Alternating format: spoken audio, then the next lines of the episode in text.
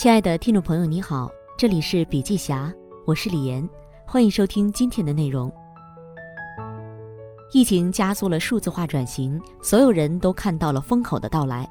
世界华人管理大师、腾讯公司高级管理顾问杨国安认为，二零二零年是机遇与挑战并存的一年。这场变革摆在所有人面前，每个人都必须被迫做出回应。以往风起于青萍之末，变化发生在细微处，只有一小撮人会敏锐地注意到。但是在二零二零年，所有人都知道转折点到了。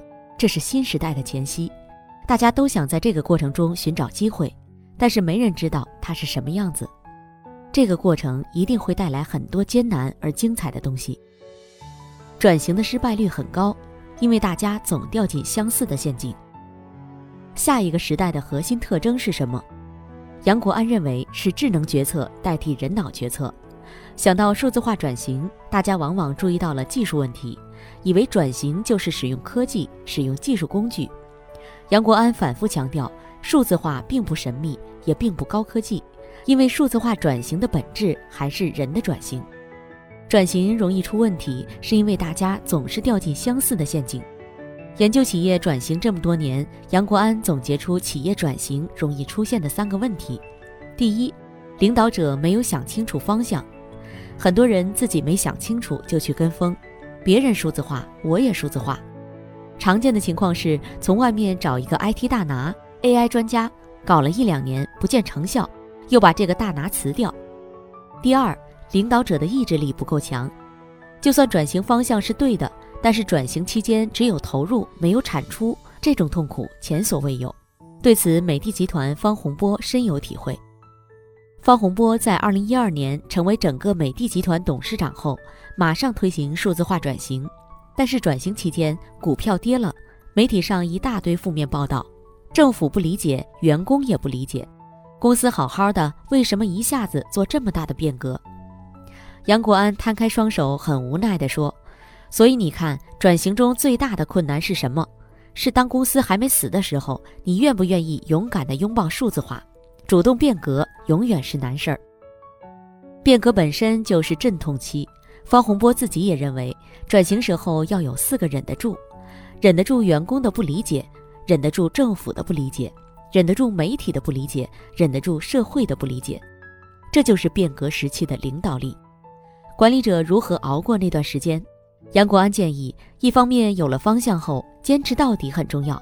另一方面，不停尝试，有一点收益就快速跟进，吃到甜头就多做一点，建立一个正向循环，信心会更大。第三，领导者的组织能力不足。杨国安发现，转型的瓶颈永远在人，转型永远是人的转型。他问过很多 CEO，当下最大的挑战是什么？得到的答案无一例外是，组织的变化跟不上业务的变化。因为科技是死的，人是活的，人接不接受，愿不愿意推动，这一点很关键。管理永远面对的是一个个鲜活的个体，他到底是要顺应人性，还是约束人性？杨国安认为，好的管理永远是在引领人性。大家都希望明天会更好，但是只有少数人能看到机会，多数人没有看到。这时你怎么说服大家，引领大家？这是转型的核心问题。数字化转型，方方面面都在变。尽管面对的问题层出不穷，数字化转型还是迫在眉睫。研究了很多企业案例的青藤总经理王澜也发现，全球都没有什么成熟理论可供参考。他们以往研究互联网企业，首选去看美国的高科技企业，因为美国企业总是领先的。但这次他们发现不一定了，然后他们又去德国，看看德国的工业四点零如何布局。这一回，他们发现中国企业的数字化转型似乎比德国的工业四点零还要快，这就是中国企业面临的现状。青藤创立于二零一五年，一开始会更加关注创业群体，帮助他们成长。经过两三年，这些创业者分别成为了各自赛道里的领头羊。再到二零一九年的时候，他们发现迫切希望加入青藤的企业不再是我们认为的互联网企业，传统行业和领域进来了。比较典型的类似餐饮、教育、医疗、生物科学、制造业等。相比较那些数字化原住民，这些企业对于数字化的理论和案例研究更加迫切，因为他们正在面临消费者端全面数字化和供给端片面数字化所带来的矛盾。王澜说：“对于这样一个正在进行时的东西，我们发现唯一可以参考和学习的，只有在实践中、案例中相互询问、回答，再反复印证。所以，我们开始走访许多企业，去积累各种各样的案例。这也是我们做疑问的初心。智能决策代替人脑决策这件事儿本身，就对管理者、员工，甚至组织架构本身，都提出了新的要求。”至于如何系统认识数字化转型这件事儿，如何拆解企业转型的每个动作，先行者们有哪些经验与教训可供参考？这也是杨国安对这个时代命题的一次解答。管理者的角色变了，过去企业的经营管理都是靠人的经验来思考和判断，所以有经验的高管很重要。将来的管理是智能决策，依靠的是数据算法，管理者的角色随之变了。杨国安询问每一个企业家：“你在这场变革中是一个什么角色？”几乎所有人都回答：“架构师。”什么是架构师？架构的意思是，他要设计好整个流程，采集什么关键数据，使用什么样的算法，要做什么事情。杨国安解释：“这就有点像一个 CPU，一个操作系统。架构师就是这个企业的大脑。比如，作为最传统的便利店行业。”便利蜂在二零一八年花了一整年的时间，让所有的经营管理完全进入系统决策。而为了搭建这个系统，便利蜂的总部主要是两类人：一类是便利店行业深耕二三十年、见多识广的管理高手，创始人庄晨超称他们为老法师；还有一类是有经验的建模、算法、编程的科技人员。两种类型的人聚在一起，做了一个超级系统。底层是技术和数据，上层是算法，它有很多功能模块。有个团队专门盯着什么货畅销，就连到工厂直接买，这是订货系统。有一个团队专门研究货架的使用应该怎么摆，因为便利店最稀缺的资源就是货架。还有一个团队专门研究如何保持店面清洁，店里配有很多摄像头，随时提醒员工。这些不同的模块下面全部有数据支撑。会告诉店员，现在你要卖什么货，货架怎么放，什么时候要打扫清洁。这样算法可以按着不同数据做到千店千面，系统订货，系统计算放置在哪里，你听系统的就可以了。对此，管理者必须具备两个能力：第一，对业务有深度了解，并且能够跳出多年经验，找到现在业务的痛点或低效环节。有时候，当局者迷。当一个管理者做了几十年业务，他会觉得零售业天然就是这样，制造业就是这样，物流就是这样。现在就要求管理者能够跳出来，看到行业本身有很多低效、不合理的地方，对这些业务有深度的了解，而且进行反思。第二，能够思考如何通过科技解决这些不合理的地方，比如零售业比较麻烦的问题是库存，有时候需要提前半年做期货。买对了当然好，买错了库存一大堆，为什么不能用数据动态的处理这个问题呢？对于制造业来说，麻烦的是供应链的生产效率，为什么不能在生产过程中结合个性化需求进行柔性生产？这就是架构师的作用。人才特质变了，这时候企业最需要什么样的人才？杨国安认为，当下最稀缺的是桥梁型人才。所谓桥梁型人才，就是能够在业务和科技之间架起一座桥，是懂业务的科技人员或者懂科技的业务人员。对于所有希望跟上数字化大潮的人来说，桥梁型人才是未来最能崭露头角的努力方向。而企业如何培养这样的人才？杨国安建议，一开始很难有两边都懂的人才，所以企业还是需要做好内部培养，找一些对科技感兴趣的业务人才。或者让科技人员参与到业务中去，多提供一些合作项目的机会，让懂业务的人和懂技术的人聚在一起，在做中学。组织架构也变了，为了支持业务的发展，组织架构也要随之调整。智能决策的前提条件是数据联动，数据联动的前提条件是打通整个系统，重新定义每个层级。以往每个企业在业务上都有自己的大闭环。比如百利国际有八个大区，每个大区都有各自的销售、物流，而美的则每个产品成为一个事业部，各自形成闭环。但是如果要实现数字化转型，就要重新定义前端业务团队和后天赋能平台的角色和职能，把前端业务的一些标准化或共用性的流程、数据或资源集中起来，可以放在共享平台上，通过平台来赋能。而前方的业务团队则成为小而精的特种部队，形成一个小小的闭环。大平台的核心是解决数据孤岛、资源分散的问题，全面了解客户需求，全面了解上下游，像一个航空母舰一样，给前线的业务团队提供弹药。平台的大小依据公司规模来决定，小公司可以借助别人的平台。这种未来的组织模式，杨国安称之为市场化生态组织。主要特点是通过共享平台能力，实现小团队的业务闭环，同时联系外面的盟友，形成联合作战。企业本身也变了。当你的组织能力与人才跟得上战略转型的时候，你会发现，数字化给企业带来了全新的商业模式，使得企业自身发生了进化。杨国安感慨：“我看到很多企业通过数字化转型，重新定义了我是谁。”比如，作为制造业的美的，开始提升工厂的柔性化与供应链的数字化，后来进一步把产品全面智能化，以软件定义硬件，内容和服务成为美的产品的关键差异化。那么，未来美的会不会变成一家互联网公司或者科技公司呢？它的所有东西都是在线的，业务由数据驱动，产品全都智能化，运营全都在线化，硬件成了它的流量入口。它靠软件、内容和服务来赚钱。这个时候，美的是一家什么样的公司？这是家电公司吗？不是，它是互联网公司，是科技公司。比如链家，从链家到贝壳找房，就是从一个自营的 to C 的线下的服务中介，变成一个 to B 和 to C 双打的线上线下相结合的平台赋能平台。再比如便利蜂，看起来是个连锁店。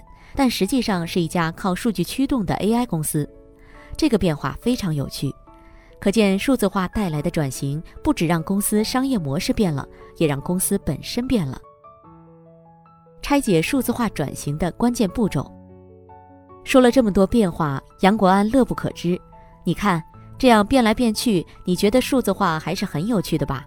很多人对转型感到焦虑，其实想清楚几个关键问题，就不用这么担心了。二零一八年，杨国安出版《组织革新》，就在研究未来的组织模型的演变。当时，《哈佛商业评论》的编辑问他：“你在书里研究的这八家企业都是高科技企业，实体经济、传统企业未来的演变也是这样吗？”这引发了他的兴趣，想去看看实体经济转型的时候，组织模型是不是也有类似的改变。在写作《组织革新》时，杨国安就发现，做一家全新企业比重塑一家传统企业要容易得多。要让一个已经存在的组织发生根本性的转型升级，是一件非常艰难的事情。所以，为企业的转型升级提供一张路线图，成为他持之以恒的努力方向。而这张路线图中包含的原则和工具，则来自于他之前对八家科技公司的考察，也来自他此次对三一重工、中汽、美的、每年大健康、便利蜂、百利、贝壳找房等实体企业的考察。通过对这些企业的考察，杨国安总结出数字化转型的五环模型。第一步，战略共识。杨国安再三强调，所有数字化转型中取得进展的企业，一定不是为数字化而数字化，不要跟风口，一定要想清楚行业现在的痛点是什么，未被满足的需求是什么，或者旧的模式的问题是什么。杨国安解释，任何一个企业的成功，一定和自己行业的关键因素有关。比如零售业必须要有流量，有好品牌，产品要够硬够创新，这是行业的基本功，不管是线上还是线下。比如医疗健康行业必须精准诊断和提前干预，不管是乙病或者胃病，也要做好这些事情。再比如线上教育行业，最重要的是教育内容是否合理，如何确保学生的学习内容与学习成果。数字化本身不神奇，核心还是要懂业务。数字化不过是让业务插上翅膀，像腾讯云、阿里云、华为云这些技术都不是独家秘方，所以一定要结合自己的业务痛点，才能实现竞争力的差异化。对于作为制造业的美的集团，曾经做的是 ODM、OEM，但是在二零一零年，方洪波看到了劳动力成本上升这个问题，于是，在二零一二年提出美的必须产品领先、效率驱动。产品领先的意思是做更有科技含量、更有差异化的产品，才能养得起这么贵的人工。效率驱动指的是以前六千人的工厂，现在用两千人行不行？通过产品智能化、模式数字化，美的实现了产品领先、效率驱动。所以，企业转型的第一步一定是想清楚为什么要做数字化。这些战略思考不能老板一个人在想，一定要和高管团队一起达成共识。第二步，结合战略找到切入点。一旦有了战略共识，接下来要找到转型的切入点。切入点如果选错了，搞了半天数字化，花了大量力气，但是看不到投资回报，会很难继续坚持下去。所以切入点一定要切到痛点。杨国安再三指出，这个东西不是找外面的 IT 大拿给你决定，一定是 CEO 结合业务的需求来决定。比如对于零售业来说，最关心的是销售渠道，也就是打通线上线下的店铺，通过实时销售数据反馈，对供应链进行敏捷生产。杨国安在采访百丽的时候发现，百丽就是通过销售端的市场反应，决定后端供应链的生产数量。百丽在二零一八年第一批冬季鞋上市之后，从销售数据中发现马丁靴是个重要品类，他们判断马丁靴可能有一个非常规量的爆发，所以在八月初初步定了五款马丁靴放在线上预售，结果市场反应非常好。于是，百丽在五天内将马丁靴从五款增加到二十款。九月九日在天猫上新进行第二次试测，反应也非常好。于是，在十五天之内，也就是九月二十四日，百丽将这二十款产品全部铺到线上线下，再次印证了受欢迎程度。最后，他们马上做补单，双十一再进行一次爆发。如何做到这么敏捷？数据联动就很重要。这就是在零售业实现了从销售端到供应链的闭环。对于制造业来说，最关心的是生产效率的提升，也就是实现供应链的数字化，实现用户习惯和产品开发间的闭环。比如对美的来说，以往设计一款空调，一般产品经理要在会议室推测用户习惯，推测完之后做一些抽样调查，现在全部通过用户使用空调的真实数据。知道用户喜欢强风还是冷风，什么时候开，开多久，空调跟其他场景如何联动。他们还会搜集线上线下数据，小红书种草，最近流行什么，客户诉求什么，根据用户行为决定开发什么产品，做出更多爆款。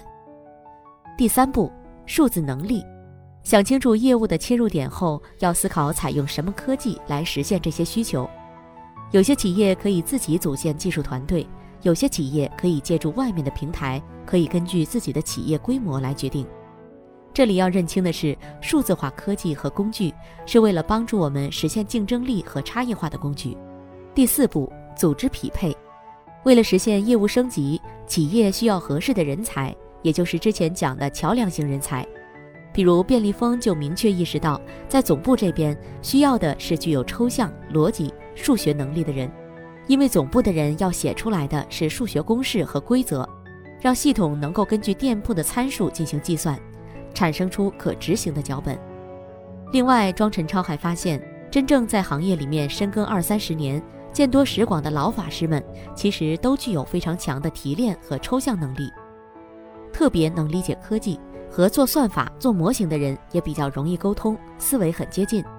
庄晨超本身是便利店行业的绝对外行人，他凭借的是自己对数字化科技的理解，但他的核心搭档都是很懂业务的人，懂业务的人和懂科技的人结合在一起，对于很多传统行业都能创造出很多新想法和新能量，这些能量是巨大的。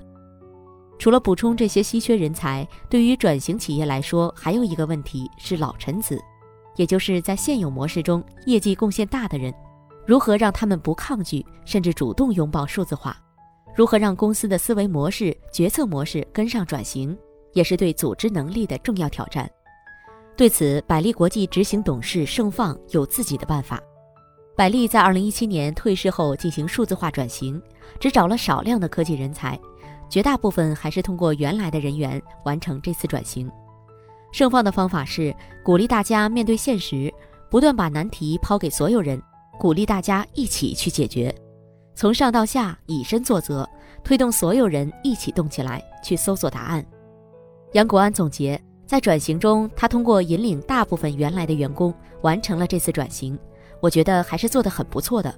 其实很多企业的数字化转型都是卡在人的意愿上，而不是卡在 AI 技术层面。这是所有人在转型过程中的共同挑战。第五步，变革领导力。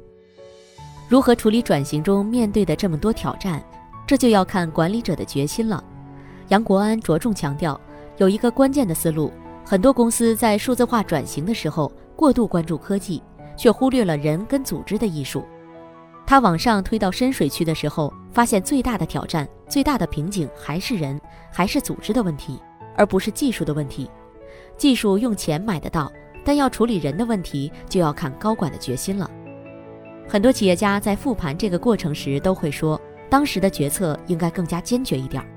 便利蜂曾经也想分阶段的去完成转型，先从最底层的 ERP 系统开始，然后试图进入订货，试图优化选品、优化排班、优化物流等等，后来都失败了。至于为什么不一次到位，把整个决策都交给系统，庄陈超坦言。因为不敢，因为如果把整个决策都交给系统，意味着所有人无法对经营决策进行干预，店长店员不对经营决策负责，总部也不对经营决策负责，真正每天决定便利蜂盈亏的就是这套系统，生和死都是系统说了算。所以庄晨超在复盘时重点说，这个决策花了比较长的时间，也经历了比较大的阵痛，但是阶段性的解决方案没有出路。人和系统的 hybrid 是个怪物，最后只能做一个决定，就是完全听系统的。这就是变革时期的领导力。面对困难时，能不能投这么多资金和精力，愿意承受这个风险和压力，考验的是 CEO 跟高管团队对转型的决心。对此，杨国安认为，在数字化转型中，我一直认为高管要弄清楚三件事儿：Why，为什么要做数字化转型，和你未来的整体发展蓝图有什么关系？What？按照你的战略蓝图，接下来的切入点是哪里？阶段性重点是什么？How？如何确保数字化转型的成功？团队成员如何升级配合？比如在对每年大健康的调研中，杨国安发现，于荣作为整个组织的架构师，Why 想得很清楚，What 也在做，引入战略投资，帮助他在科技方面赋能。但现在最明显的、比较滞后的是 How 的方面。组织架构做了调整，复合型人才也在培养，但是还是有点滞后。所以杨国安建议，在组织能力的调整方面，动作还可以更大一点儿，提拔更多年轻人上来，使得架构更加扁平化、更加敏捷。转型本身就是一个危机重重、失败率很高的事情，但是瞬息万变的经营环境还是逼着所有领导者们不得不硬着头皮纵身跳入其中。巨大的创造力往往从非常困难的处境中爆发，不管是从制造走向制造，还是从小体验布局大战略，都是商业上最敏锐的头脑，在极限压力下迸发出惊人创造力。在这个探索无人区的过程中，杨国安通过对众多企业的走访考察，终于给出了一张企业数字化转型的路线图，从战略、价值链、数字能力、组织匹配、变革领导力五个部分。给出中国企业数字化转型的参考方案。二零二一年竞争会更激烈。经过了一个压力重重的二零二零年，每个人都有自己不同的思考与回应。对于社会来说，数字化进程也才刚刚开始。或许我们唯一的共识是在新旧世界交替的转折点上，必须不断向前。只有向前，经历的这些曲折和困难才有意义。而在亲历历史的过程中，我们能看到的最大收获，也许就是创造出出人意料、影响深远的新事物。杨国安认为，二零二一年会更加的不确定性，但是他的态度很积极。我想让这个神秘、很高科技的东西变得更加通俗，让大家更有信心拥抱数字化转型。这大概就是本次杨国安通过对国内外的数字化企业的研究，最想带给大家的东西。而青藤总经理王澜也认为。二零二一年竞争会更加激烈，所有人都知道这是新时代到来的前夕，但是没人知道它是什么样子，只知道在大家推演它、描述它的过程中，一定会带来很多精彩的东西。明年还会有企业进行数字化转型，这些珍贵的企业成长经验将会为接下来的行业涌现、产业成长提供很好的借鉴和启发。随着青藤疑问的诞生，无论是作为发问人和解题人的杨国安，或是参与其中的所有企业家，都希望自己可以成为一个时代记录者和推动者，能够以这样一种提问碰撞的方式参与到这场变革中，也能够将这些经验和启发。传递给这个大时代里所有思考和探索的人，从助力企业到助力产业，这是一个很大的变化。青藤正在书写自己的答卷。好了，今天的内容分享就到这里，感谢收听，我们下次见。